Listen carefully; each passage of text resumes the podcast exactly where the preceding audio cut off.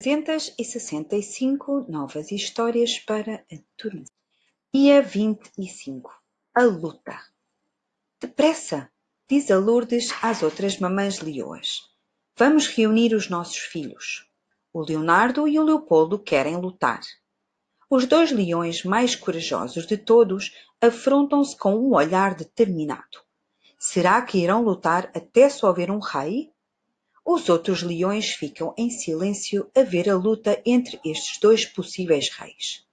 Nisto, dois leõezinhos deslizam entre as patas protetoras das leoas. Leôncio e Lívio. São os filhos dos dois reis leões. Papás, dizem eles em coro, se vocês lutarem, vamos perder-vos. E nós não podemos viver sem os nossos papás.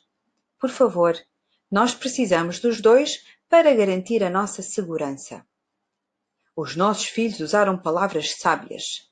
Façamos as pazes, para que o nosso clã e a nossa espécie sobrevivam e prosperem. Fim.